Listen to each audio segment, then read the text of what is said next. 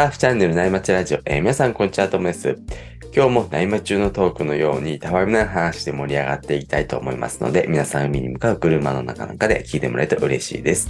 えー今日のお相手は月さんです。よろしくお願いします。よはい、よろしくお願いします。ろしくお願いします。どうですかね、最近。ちょ最近じゃないですけど、はい1ヶ月ちょっと前ぐらいにはい。試乗会に行ったんですよね。ボードの試乗会。はい。で、この間は、あの、チャンネルアイランズっていうおブランドのうん試乗会ですね。はいはいチャンネルアイランズってあの、なんか六角形が3つ並んでるみたいな。うん。もう一番有名な、かもしれないですね。ね、アルメリックとかっていうのが一そうそう番有名ですよね。そうですね。いや、これでちょっと気に入ったモデルが、ボビークアッドっていうのがすごい調子良かったんで、へえ。うん。どんなやつなんですか？これが、これあの元 CT サーファーのなんかうんボビー・マルチネスっていう人がなんか監修してるっぽくて、うん。うん。で、なんかノーズがすごいボリュームがあるんですよね。うーん。うん。だから結構前を押さえないと、うん。押さえると、あの、すごい、あそ、もし、えー遊べるっていうボードで、ちょっと癖はあるんですよ、ね。はいはいはいはちょっとノーズ寄りに乗るみたいい。うんうんうん。なイメージ。うん。で、僕の癖がはい。結構前足荷重になってるんですよね。はいは普通の今のボードとか乗ってても。いはい。うん。そう、だから、ちょっとこれ、なんとか直したいなと思ってたところだったんですけど、あまあね、僕のこの悪い癖と思ってたところを逆にこう、このボードの乗り方みたいな感じでですね、メリットにこう消化してくれるっていうか、あ。へえ。うん、自分の乗り方に合ったボードだなっていうのは思いましたね。なんかテールでこうグッとこう操作するんじゃなくて、ま、前の方でこう動かすような感じなんですね、これは。そうで。すね。うん、前を押さえて、で、手でちょっと踏むとこう、回るみたいな感じなので、うん。うん、なかなか面白いなと思って。へえ。うんなんでそうして、そんなね、あのスタイルになるんでしょうね、これ。ね、うんなんかその方が回転性が上がるみたいですね。へえ。ノーズにボリュームがあるから、パドうんルとかテイクオフも楽だし、ああ。だからその辺のいいとこ取りをしてるのかもしれないですね。うーん。いろんなね、のがあるんですね。ですね。なんかこうやって、ね、自分のね、うん。癖じゃないですけど、うん。まあ人それぞれ多分乗り方ってあると思うんですよね、スタイル。確かに確かに。ね。うん。ね、こういうので自分の体に合わせて道具とかを選ぶっていうのもうん。面白いなと思って。確かに確かに。うん、なんかね、あの、まあ、試合が目的じゃない人はね、なんか100点を目指す必要もないですもんね。そうですね。やっぱ世の中に出てるね、うん。尖ったボードでトライフィンで、うん。で、オーソドックスなショートはやっぱ、その、あくまでも、なんて言うんですよ。まあみんなそれなりに乗れるけれども、うん。やっぱ全員が楽しめるかって言われたらそうじゃないかもしれないし。うん。ね、癖もあるもんな。ですね。うん。こういうのも面白いなと思って。うん。うん、確かにね。なんか癖とかってありますか、トモさん？うーん。なんだろうな、多分ね、あの把握してないだけでいっぱいありそうですね。癖っつうか、もうテイクオフした時、やっぱ腰がね、うん。あの、浮いちゃうっていうか、はいはい。あの、こう、ししゃがんだ姿勢にならないっていうのは悪い癖ですね。なるほど。じゃあそういうところを補ってくるモデルもひょっとしたらあるかもしれないですね。ね、あるかどうかわかんない。そこは。まあそうですね。そういうちょっとこう悪い風にドンって立ったとしても、吸収してくれるよね。そうですあれいいでね。すね。うん。ねそんなね、いいボード、マジックボードにね、出会えるそうですようにねね。、いろいろ乗っていかないもうちょっとといけないですね。、うん、試乗しちゃったら欲しくなっちゃうのが 悪いところですね、試乗会の。ねうん。した。じゃあそんな話してると後からいいセットが入ってきたんで、そろそろ本題に移りますね。はい。今日のテーマはですね、ホームポイントの引っ越しっていうタイトルなんですけど、何ですかこれは？引っ越しするんですか？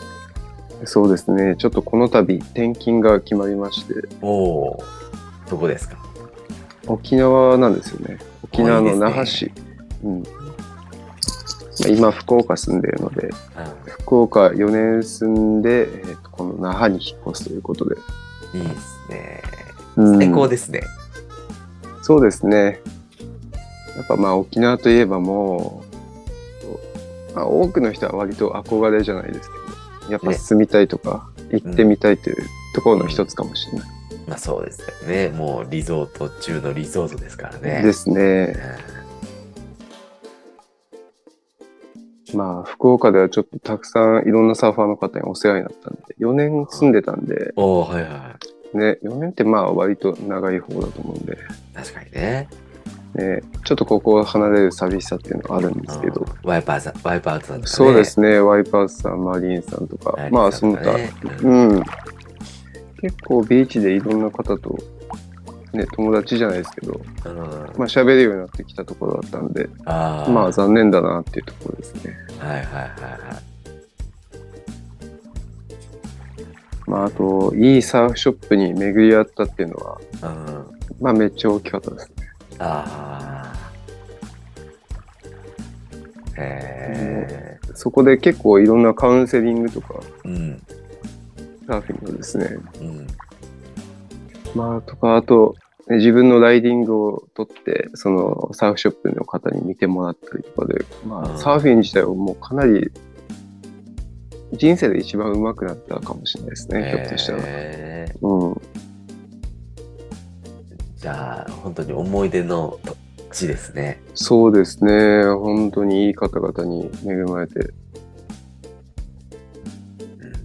うん。まあ、とはいえ、とはいえですよ。まあ、また数年後したら福岡に勤務があるんですよね、転勤で。あ、もう決まってるもんなんですか？まあ、ほぼ確定路線ではあるんですよ。えー、それは、やっぱりこう、そ、そっち側に実家がある人だから、その、沖縄とか福岡をい行くんですか？うん、まあ、あと希望もあるんですよ。ああ、はいはいはい。で、そのあたり配慮してくれてるって感じですね。ですね。いきなり東北の方行けとか、そこまで、そんなんじゃないって感じ、ね。そうですね。ある程度年取ってきたらそこもあるんですけどね。仙台とか。うんうんうんうんうん。うん。まあ、比較的まだ若いうちは九州の中でって感じで。ああ、なるほどね。うん。まあ、子育てとかもありますもんね。そうです若ね。いうちはね。うん。まあ、また何年後かに福岡来れると思うと、まあ、それまでに辛抱なんですけど。うん。逆に福岡のね、あの、そういう友人が沖縄に来てくれるっていうの、そっちも多いかもしれないですよね。すね旅行でね。福岡も沖縄もそれぞれ空港が近いんでですね。うん。うん。行きやすいっちゃ行きやすいんですよね。でもう、い1時間とかかからずに着きそうですね、沖縄まで。あ、いや、それがですね、1時間30分ぐらいはかかるかな。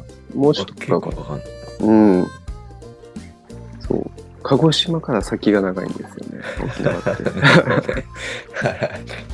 あの、日本列島はすぐ行けるのね。福岡まで。東京、福岡まで近い。うん。そっから長いのか。そっからが長い。へあまあ、そうなんですよね。ーうんうんうん。いいですね、でもね。まあ、沖縄っていうと、やっぱ、まあ、まず波も豊富なんですよね。うんうんうんうん。やっぱ、そこがね、楽しみですね。うん。うん。海きれいしね。ですね。あまあ、よくね、うんサイトとかで見てても、うん波期待値は沖縄は星満点の5個なんですよね。あ、そうなんですね。うん。多分、トラミとかもその辺も大体同じぐらいのあ評価されてるんですけど、どっか割れてるってやつですね。そうですね。うんうんうん。ただ、お福岡っていうのは星2なんでですね。あやっぱそういう意味ではちょっとこの4年間波物足りないなっていう日もかなり多かったんで、はいはいはい。まあそう考えるとちょっと沖縄に行く楽しみっていうのはありますね。あったかいのがいいっすよね。そう、あったかいっすね。冬、真冬でもジャーフルでいい。ねセセミドライは少なくともいらないです、ね。そもそもダウンジャケットとか着ないしな。パーカーとかでいいですもんね。あ、いいっすね。いいな。らなんだかんだでね、真冬でもやっぱ、多分がん頑張ってはいると思うんですけど、あの、うシーガルとか、うんうんうん。ロングスプリングで入ってる人もいるぐらいなんで、うんうんうん。うん。ジャーフル1枚さえあれば全然いけるっていうところですね。下手したらオーストラリアよりあったかいかもしれないね。あの有オさんのシドニーとか、そうかもしれれないですね。うん。日差しがね、やっぱ日差しがちょっときついのがあれですけど。い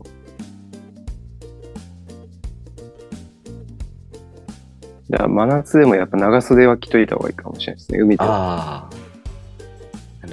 タップタッパーとかね。うんうんうん。うん。まあ、あとはこれは、海は綺麗っていうところですけど。ねうん。まあそれはそこが一番かもしれないですね。うん。綺麗な海でサーフィンできるのはいいですよね。僕が入ってたポイントは、結構ウミガメとかもいて、おう。うん。結構見えるんですよね、波巻き中に。うーん。うん。いいっすじゃあこのね。うん。海が綺麗っていうのも若干、なんだろうな。ちょっと怖いとこところもあって、うん。要は下が全部サンゴなんですよ。はいはいはいで。サーフポイントはう。ん。だからこう、インサイドまで乗り継ぐともう下が見えちゃうんですよね。うーん。なんかぼーっとしてると、まあ、内待ちしてるとね、たまにガリってピンしたりとか、うん。あれこんな暑かったっけっていうね、勝手にもう、あの、潮がね、そうそう。引いてきてる時とかあった,、あった気がするな。だから結構、波が、あ、海底がね、テイクオフとか、ローラーコースターとかで、上から下にこう降りていくときに見えちゃうと、結構恐怖心で、ボトムに降りきれないっていうのはありますけどね。うん。テイクオフする時とかもね、あの、下がね、朝ってなる時あるんですよね。しかも沖縄の波って結構掘れてるんでですね、うん。結構怖いんですよ。ねうん。えだからい今も言ったんですけど、ね、サンゴ礁なんで、ボトムが。うん。ビビーチじゃないんでですね、うん満潮の前後3時間ぐらいしかサーフィンできないんですよね。うんうんうんうん。まあ、これがちょっとね、唯一の難点ですよね。そうですね。これ旅行とかしてもなかなかね、こう。ね、態度が合わない。と。そうなんですよね。初心者は意外と始めにくかったりします始めね。にくい、始めにくい、にくいですね。時間ね、そこめビチッと合わせないといけないし、あとこう、こう危ないっていうのがあってね。そう。で、やっぱね、中級者以上っていう風に書かれるんですよね、沖縄の。ねそうっすよね。どこも書いてますよね。僕も沖縄でサーフィン始めたんですけど、うん。やっぱ最初、ブーツ、リーフブーツはマストですね。ああ。ですよね。僕もうん。履きたいもんな、普通に今でも。いや、うん、ふい履いた方がいいと思いますね。で、そもそもその割れるところと、まで歩いていくところあるじゃないですか、うんうん手前のね。入るところ。。エントリーするとこね。そう足痛いですもんね。足痛いっす。正直、地元民は履いてないんですけど、うんあ。れは我慢してるっていうだけで、何かコツがあるわけでもなく、そう、スタイルってことスですよね。うん。まあ、ただ、ね、潮回りっていうのも、例えば朝もうサーフィンできなくても、まあ、ある意味ね、そこで割り切って、うん。あ今日は潮が昼にしかサーフィンできないから、まあ、明日だなみたいな感じで割り切れるっていうのはありますけどね。うんうんうんうん。うん。確かに、まあ、ある意味、ね、自然と共生してるっていう感じがあって、なるほどね。潮回りでサーフィンすうるっていうのは、んまあ面白いのかもしれない。確かにそうですね。本当に潮回りに自分のライフスタイルとか生活を合わせていくみたいな感じがね。そうですね。ううん。サーフィンライフって感じがしますね。ですね。まあ正直波はどこでも年間通じてあるので、うんうんうんうん。まあ、潮回りが悪くてできない日があったぐらいで、まあまあ、また次回って思えるのが沖縄のいいところですね。うん。うん。那覇、那覇だとなんか東向きも西向きも行けそうな。そうですね。まあ、当然南の方にある南向きもありますしね。多分メインポイントは一番南にある、一番沖縄で有名なスーサイドがホームになると思うんですけど。うんはいはいはいはい。スーサイドが南東を向いてて、そう、うんもうここは年中波はある。ああただちょっとでかい時があるんで、かわすポイントをちょっと探さないといけないんですけど、あ台風で一番最初に反応しちゃうんで、スーサイド確は。うん。あ。だから、台風でクローズっていう人も多いんですよね、沖縄は。あ直撃しますもんね。ですね。あそうか。え月さんにの話聞いてたら、うねり入ってきたのが一番最初わかるんですね。日本そうですね。う。うんそろそろ来たよ、つって。ん。ですね。日本で一番最初に拾うんだったかな、スーサイドが。あそうなんですね。うんじゃあ、月さんに聞いてたらわかるのか。あ。そうですね。ねえその次、ワイプアートさんのとこ行くんじゃないですか？豪華あ、どんどん北上していって。その次はね、関西のね、うんケイスケさんのとこ行って、はいはい。やっと千葉に来ると。あ、ちょうど情報が回ってくるですね。そうっすね。僕、東北の人いたかな？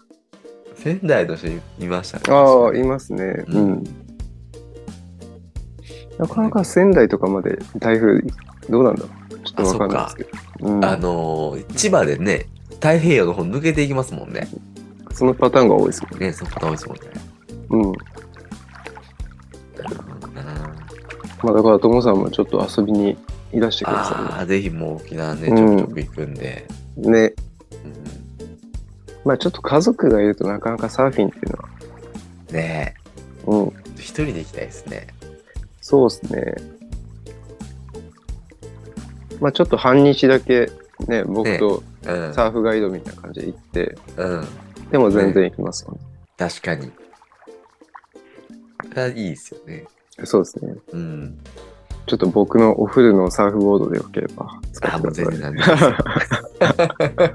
ガリってやっちゃうかもしれないね。ガリッと、そう。ソフトボード、貸すんだったらソフトボードです。そうっすね。うん。全然いいですよ。あの、夜ご飯とかね、家族みんなでご飯食べたりとかそうっすね。ね。ねうん。そう、だから、ね、さっきも話したように、ボトムがサンゴなんで、ボードをクラッシュする機会が多いからですね。うんうんまあちょっと、ソフトボードじゃないけど、うん。うん。ね、それに近いボード買うっていうのもありだなと思って、ああ、はいはいはいはい。らちょっと気になってるのが、例のともさんがいうんよく言ってる、うんビーチアクセス。あー気になりますよね。うん、フィッシュがあるんですよね。ありますね。6ツイぐらいで。そうそう、5、6です。5、6か。はいはい。で、カラーも結構ね、おしゃれな、うん。青緑って言ったらいいのかな。うんうんうん。で、ワックスフリーみたいな。うん。これね、かっこいいし、いいなって思ってね欲しいですよね。なんか普通のボード買うより値段もお手頃ですもんね。そう、税込みで5万ちょいぐらいで、ねしかも送料無料だからですよ。例えばうん沖縄本島であっても。あ、確かに確かに。うん。ね、ねもう下手したら10万弱ぐらいしちゃうのざらにありますもんね。そうですサーフボードね。うん。そう考えると買いやすいですよね。ですね。うん。あれまだ買われてないんですか？あのね、まだ買ってないんですよ。検討中。検討中が僕は買いたいんですけど、はい。買う理由を探しているって感じです。真冬は買いづらいっていうのがありますね。ああ、まあ確かに。欲しいですね。僕7、7、7を買おうかなと。どうなんですかね？ビーチいますか？見見かけます？このボード持ってる人。あね、いえー、み見ました、何人か。あ、本当ですか？6ぐらいだったかな、あの人多分。6.4だったと思いますね、僕見たのは。あ、じゃあミッドレングスタイル。ミッドレングスタイルのやつでした。うーん。ね、福岡でもごく稀に見るんだけどうん。なうん。なんかどうやら、このビーチアクセスとかを手掛けてるのが沖縄の会社らしいので、あ、そうなんですね。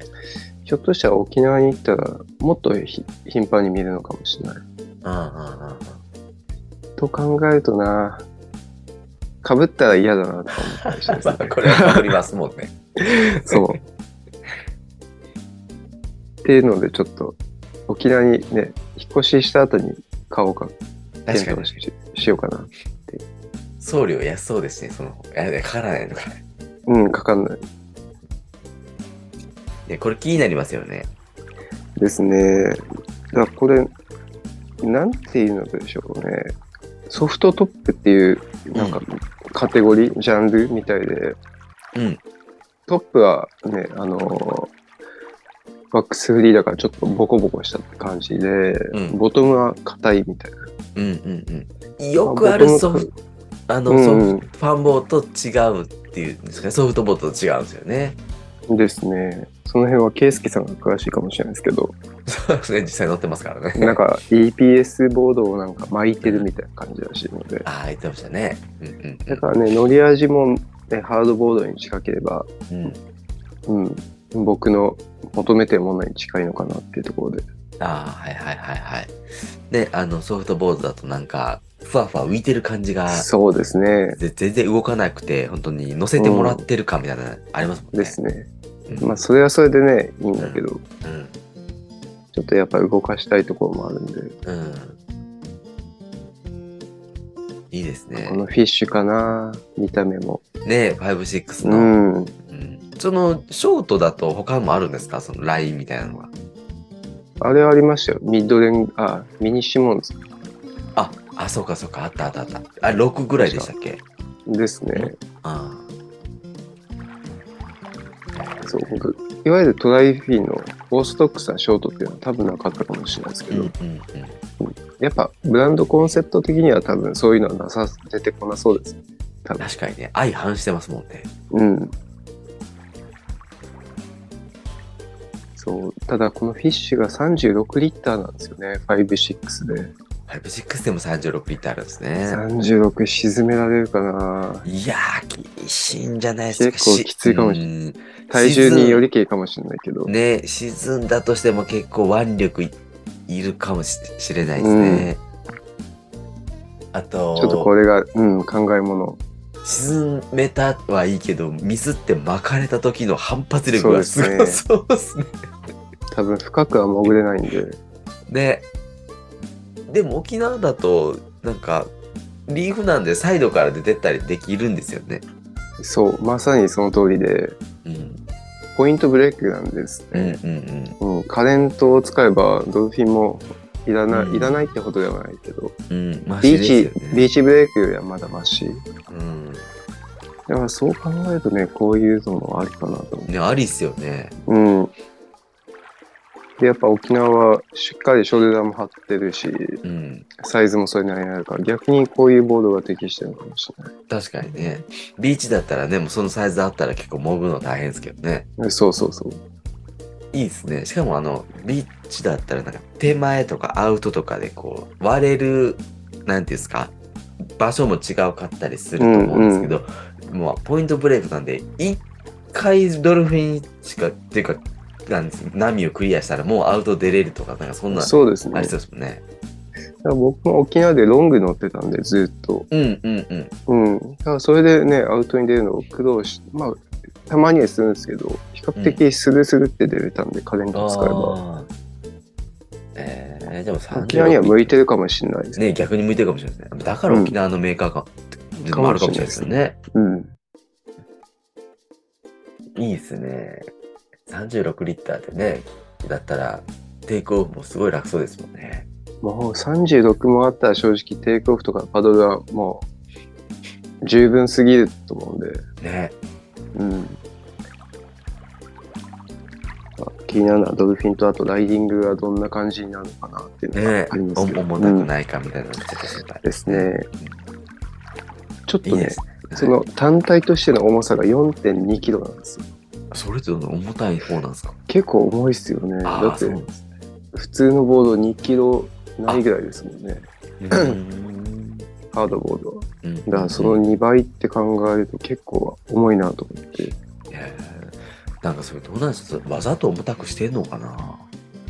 そうしないとじゃないですかね。ふわふわしすぎるとか、ちょっとわかんないですけどね。ちょっとこの重さがどうなるのか。ねうん。まあけど一回乗ってみようかな。5万いくらかっていうのを。まあそんなにね、超高額ってわけじゃないんで。うん。ね、うん。いいですね。うん。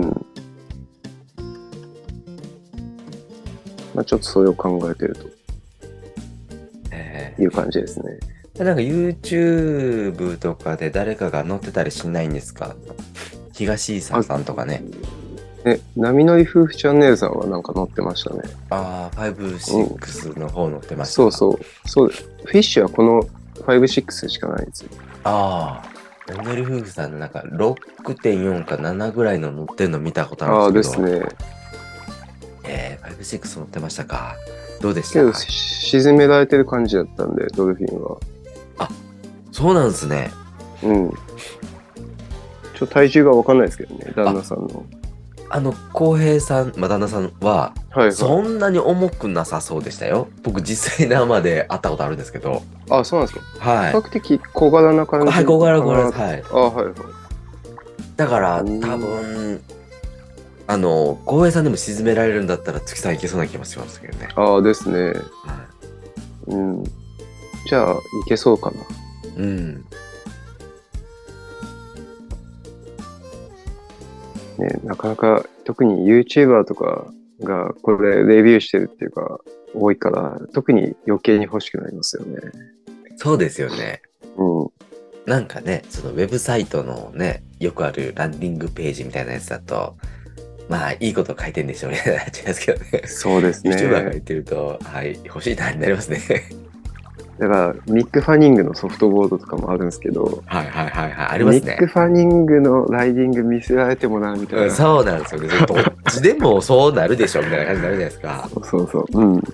でやっぱり YouTuber だと身近ですよね。そうですね。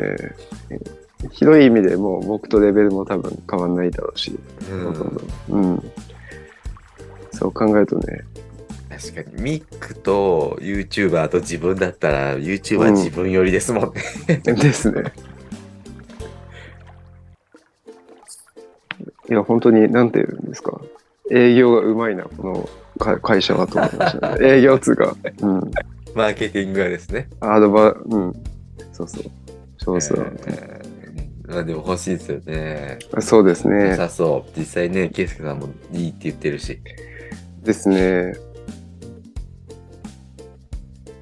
まあ、ちょっと検討しようかな。そうですね。ソフトボードでね、なんかこう、見た目がいいってのがいいですよね。うん。やっぱね、クラッシュしてもダメージがないっていうのはいいですよね。いいですね。うん逆にやっぱハードボードのと、ね、インサイドでひよってリップできないとかうんもあると思うんで、うん。まあソフトボードだったらその辺ね、もう開き直ってガンガン攻めれるんで、うん。まあ、そういった意味では、あの、ありですよね。そういううん攻めるサーフィンができるっていうか。ね、もう日常でもね、やっぱもうそ、ちゃんとしたボードだと、こう扱いがもうね、気が気でないですもんね。そうですね。そこにストレスかかるぐらいだったらうと思って。ん。ですね。うん。だってちゃんと吹けば、車もカバーなしで積めるって言ってましたし。ああ、全然いいんじゃないですか。ワックス、ワックスフリーだからそもそもね、うん。もう水で流しちゃえば綺麗な状態だと思う。ね。いい、いいボードですね。あとは水の滴りがどれぐらいあるかですよね。ああ、確かに確かに。それはあるかもしれないですね。ソフトボードってね、水吸ってるから、うん。うん。ポタポタ落ちてきちゃうっていうのがまありますもんね。あ確かに。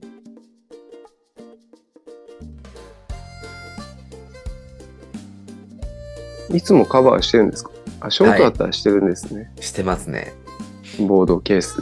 はい。僕カバーこだわってるんで。ああ、あのデニムの。こだわりのやつなんで。はいははいい。したいですね、カバーは。なるほど。それも沖縄でしたね。沖縄で作ってもらいました。はい、うん。あれ、オーダーとかもできるんですか？オーダーです。僕オーダーしえました。ー、じゃあ、ボードのサイズに合わせて。はい、そうです。ああ、それいいっすね。はい。そうですね。まあオーダーできる一番の楽しみは、自分でデザイン選べたっていうのが一番ね、うんうんあれ嬉しかったです。確かに。せっかく沖縄にね、行くんだったら、地元の、そういうショップとかで買い物をしてお金を落としたいですねそうですよね。うん。それいいな。うん。で、あれですよ、あの、オプションで取ってつけてもらいました。あの、側面に。ああ、はいはい。あ、そういうのもあるんですね。あるんですよ。ね、よくあの、ハードケースだと旅行行く、トリップ行くためはいはい。についてるじゃないありまですすか。ね。うん。あれみたいなのがついてるんですよ。えー、楽ですよ、あれあると。楽そうですね。うん。なるほど。はい。ちょっとそれも楽しみの一つですね。そうですね。ぜひ考えてみてください。ですね。うん。まあね、沖縄にいたらそういう楽しみも、これからまあ待ってると思えば、いいですね。うん。まあ、ただ、ね、あと1ヶ月は福岡にいるので、もまあちょっとサーフィン検定が3月に宮崎であるので、ちょっと車で行って受験してこようかなと思ってます、あ、おね。じゃあ集大成ですね、もう九州の。ですね。ちょっとなかなかね、コロナとか波がないとかで全然こう、受験が中止中止が続いてたんで、3月は、木崎浜だから波はあると思うんで、ね木崎浜って結構コンスタントに波あるイメージがあります。ですね。うん。2月に佐賀県で検定があったんですけど、うん。うん。一回波なくて中止、予備費のその翌週も波なくて中止だったんですよ、ね。ああ。そう、だからなかなか波に恵まれなかったんで、うん。ちょっと3月は受験して、まあ、悔いのないようにそうですね。やりたいところですね。うん。とはいえ、ちょっと家族旅行のついでで行くんで、あちょっと準備できないかもしれないですけど、あ、なるほどね。練習とかできずに、もうそのまま、即本番かもしれないけど。仕方ないですね。うん。応援に来てくれたりとかしないの？あ、家族がですか、はい。あ、来るかもしれないですね。ねただ朝早いんで、うん。あ、そっかそっか。木崎浜で見やすいですもんね。あの、コンクリートのテーブルがあって。そうそうそう。で、ちゃんとトイレもありますもんね。ですね。3年ぶりぐらいに行くのかな。木崎浜は。へーうん。波はね、もう問題ないと思うんで。うん。崎浜のトイレってね、男性用女性用のマークがあれ、サーフボード持ってるんですよね。あ、そうでしたっけ？気づかなかったな。面白いなと思って見てたんですよ。うん。木崎浜ビーチも長くて、もうどこでもね、サーフィンできるからいいっすうん、うんいいですよね。もん。うん。ぜひじゃあ沖縄サーフィンライフ聞かせてください。そうです。ね。はい。また報告します。2年ぐらいなんですか ?4 年ぐらいなんですか？まあ4年はいるんじゃないですかね。おいいですね。うん。ちょっとその間にいろんなサーフポイント回りたいな。ね。未開拓のところも。うん、そあんまメジャーじゃないとところも。僕たちも沖縄行ってみんなでね、あぜひぜひいいですよね。まあ沖縄はね、飛行機ですぐだからですね、全然ありですよ。いやー、沖縄楽。ううん。ん。楽っすよね。しかも海海外旅外行。並みのね、なんかこう、え得られるじゃないですか。うん、綺麗さとうん。か楽しさがね。正直もう観光スポットも山ほどあるんでですね。うん。うん。ちょっと僕は案内できないかもしれないですけど、地元民だけど、あんまり詳しくないんで、ま あそうっすよね。地元に住んでる。るがゆえに。いや、わかります、わかります。僕もね、京都のお寺とか教えてって言われても、ググらないとわかんないですね。正直僕も。出身が、そう、出身が那覇市だからですよ。他の市に行くことってまあないんですよ。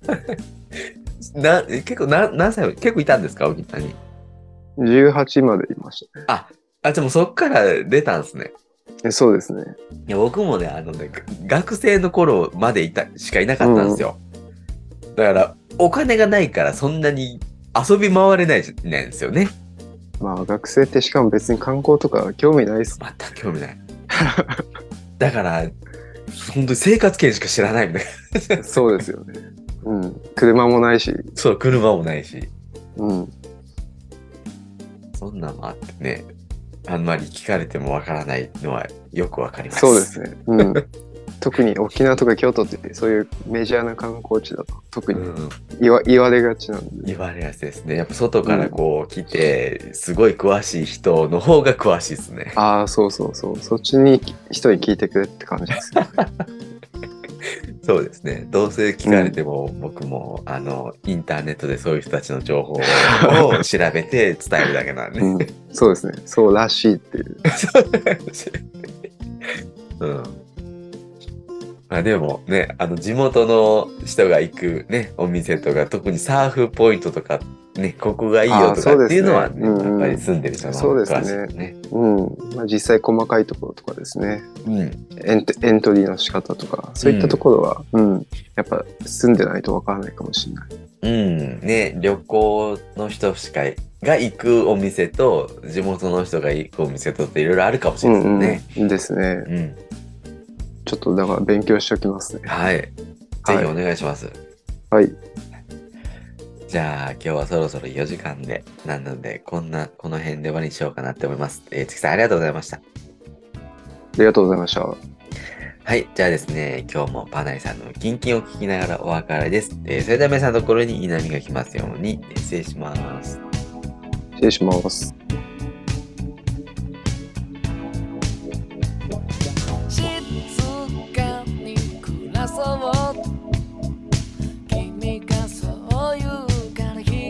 そ